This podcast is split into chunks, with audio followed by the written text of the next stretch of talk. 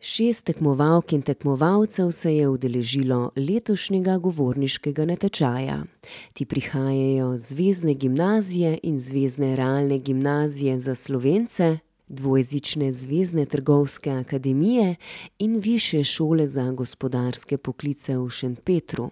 K sodelovanju so bili vabljeni tudi dijakinje in dijaki Zvezne gimnazije in Zvezne realne gimnazije v Velikovcu, Trgovske akademije v Velikovcu, Strokovne šole za socialne poklice in Višje šole za elementarno pedagogiko v Celovcu. Letos je govorniški natečaj potekal na Višji šoli za gospodarske poklice v Šentpetru v Rožu.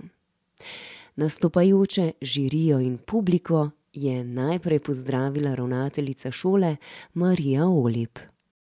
Spoštovani zastopniki prirediteljev, spoštovana žirija, drage obiskovalke, dragi obiskovalci in predvsem pa drage kandidatke in dragi kandidati, lepo pozdravljeni v Šentpetru na Višji šoli za gospodarske poklice. Zopet smo na vrsti mi v Šentpetru, da gostimo to pomembno govorniško srečanje slovensko govoreče mladine, kar nas seveda zelo, zelo veseli. Zavedamo se pomembnosti govorjene slovenske besede, ki ji grozi marsikaj. Ne samo pozaba v mnogih koroško-slovenskih družinah, ne samo prefinjena brezbrižnost tam, kjer bi bila slovenščina še kako potrebna in več kot na mestu. Po novem govorjeni besedi grozi tudi to, da jo bomo zamenjali za pisano, kajti pogovarjati se to skorajda več ne znamo.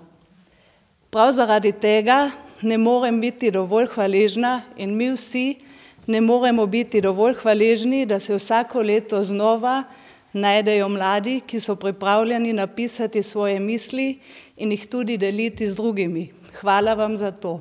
Želim vam, da bo vaša beseda vedno izvirna, vaša, da bo premišljena, da bo redka, da bo dobronamerna. Nekje sem brala, da je lepa beseda namenjena sočloveku, poleg poljubljanja tisti način medsebojne komunikacije in izmenjave, ki nas najbolj osreči. Želim vam torej dar, da boste vedno našli pravo besedo ob pravem času in veliko strastnih poljubov. Hvala lepa. Miha Vrbinc, strokovni šolski nadzornik na Izobraževalni direkciji za Koroško, je v imenu žirije in organizatorjev pozdravil navzoče v Ražunovi dvorani. Tišlerjeva nagrada je letos petinštiridesetič na vrsti, podeljena bo dvaindvajsetega januarja gospodu Karlu Smoleju in v okviru te podelitve imamo tudi govorniški natečaj kot prispevek k temu, da je slovenska beseda tudi v govorjeni obliki v javnosti znana, priznana, predstavljena. Govorno sporočanje ima dva dela, eno je pogovarjanje, drugo je pa govorjenje pred drugimi. To zahteva posebne kompetence, zahteva seveda tudi poseben pogum nastopiti pred publiko, zato že zdaj hvala lepa mentoricam, mentorjem, spremljevalkam, spremljevalcem, predvsem pa kandidatkam in kandidatom, da se udeležite tega govorniškega natečaja. Letošnji govorniški natečaj Krščanske kulturne zveze in Narodnega sveta koroških Slovencev je potekal na tri vnaprej določene teme. Kandidatke oziroma kandidati so lahko izbirali med naslednjimi temami. Bodi to, kar hočeš biti, ali postani to, ostani to, kar si. Druga tema je bila Družinski jezik je več kot sporazumevalno sredstvo. Bo slovenščina na Koroškem ostala del naših družin? Kje so možnosti, kje težave? In tretja tema: Gospodarstvo nam narekuje vsak korak. Kupi to, nabavi ono, s svojim denarjem si odpiraš svet. Ali je vloga kapitalizma dosegla svoj vrh in bo treba začeti razmišljati v drugačnih kategorijah? Na govorniškem natečaju so tokrat sodelovali Dana Gregorič s Slovenske gimnazije, Mojca Prosen z Višje šole za gospodarske poklice, Maks Rozman s Slovenske gimnazije, Leja Globočnik z Dvojezične trgovske akademije, Urh Sušnik prav tako z Dvojezične trgovske akademije in Ana Voronina z Višje šole za gospodarske poklice v Šentpetru. Drugo mesto sta si delila dijakinja Slovenske gimnazije Dana Gregorič in dijak Dvojezične trgovske akademije v Celovcu Urh Sušnik. Urh Sušnik, čestitke za drugo mesto. Kdaj si se odločil, da boš, sodeloval na govorniškem natečaju? Kaj te je prepričalo? Tema, rad nastopaš? Kaj je bilo odločilno? Pa v bistvu zelo rad nastopam in rad to vadim. in zato sem se skorajda, tik pred zdajci odločil za prijavo na tekmovanje, v bistvu smo imeli še na šoli tako zaprto tekmovanje notranje, da smo izbrali dejansko kandidate, uspelo mi je se prebiti naprej, no, in zdaj mi še tukaj nekako uspelo, tako da sem zelo zadovoljen, no. tvojega govora ne bomo slišali, nam pa lahko zaupaš, kaj je bila tema, o čem si govoril? V bistvu tema je bila Bodi to, kar si, postani to, kar si želiš biti. Mene je ta tema izredno nagovorila, ker se tudi sam kot, dijak petega letnika spopadam s tem, kaj si dejansko želim postati v življenju, in tudi sam še čisto ne vem, kaj bi šel naprej študirati ali delati. In zato sem si izbral to temo in sem s tem sem dejansko tudi sam malo razmislil o tem, kaj, kaj bi jaz želel postati. Odločaš se najbrž, kaj bi želel postati. Na neki način me vleče tudi k neke vrste javnemu nastopanju. Še odkrivam, kaj to, kaj bi to točno lahko bilo. Ali pa v bistvu bi ostal v ekonomiji, glede na to, da sem le na trgovski akademiji. Pa bi ostal v Avstriji ali se vračaš v Slovenijo? v Avstriji definitivno. Ja.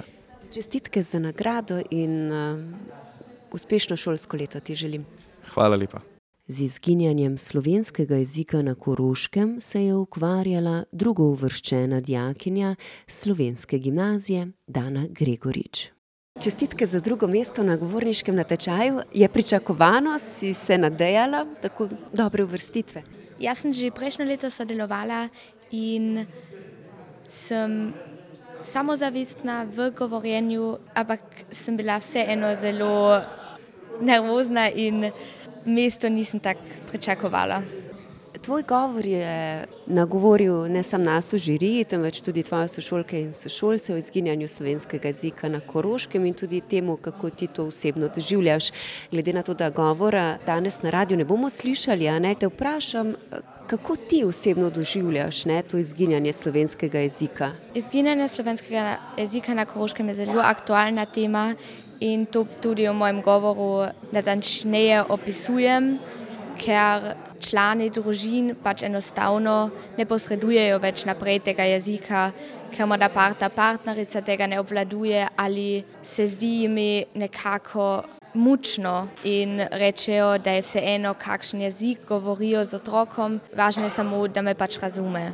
In to me pač boli in to je važno, da to izpostavimo.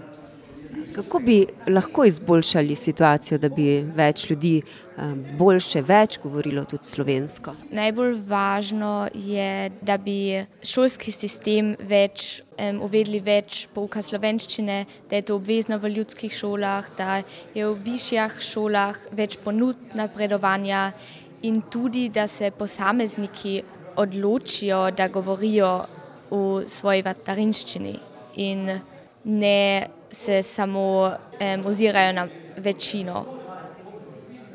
Dana Gregorič, s čim se sicer ukvarjaš, ko nisi v šoli? Jaz sem zelo športna, sem članica gledališke skupine SPD Srce v Doberli vasi in sem tudi članica KDZ-ja, Koroške dijaške zveze, in v prostem času grem rada v naravo in se srečam s prijatelji. Zaupaj nam še, kako boš proslavila drugo mesto oziroma tudi s kom. verjetno z družino, s prijatelji. Še nimam kakšne načrte, bom pa videla. Želim ti prijetno praznovanje in čestitke za zelo lep dosežek. Hvala lepa. Sedemčlanska strokovna žirija je ocenjevala prepričljivost, nastop in vsebino povedanega in odločila, da prvo nagrado prejme Max Rozman. Najprej iskrene čestitke za prvo mesto. Kako si spal pred nastopom? Spal sem v redu, mislim. Moram pa priznati, da pred spanjem sem šel še hitro čez moj govor v glavi, no to pa sem. No. Spal sem pa normalno, ne vem, tako kot vsak šolski dan bi rekel. Si govor napisal naenkrat ali si potreboval nekaj dni, da si ga sestavil? V bistvu jaz sem ta govor napisal zelo spontano, ker sprva sploh nisem imel namena nastopati, potem sem pa kot že omenjeno v govoru, sem imel pač referat že pri psihologiji in en večer ležim v posteli in sem se spomnil, ej, zakaj pa ne bi še govor na to temo napisal. In sem spisal v eni uri ta govor, sicer potem sem ga še malo obdelal, sem tja, kaj dodal, kaj ven vzel, je bilo pa to več ali manj vseeno.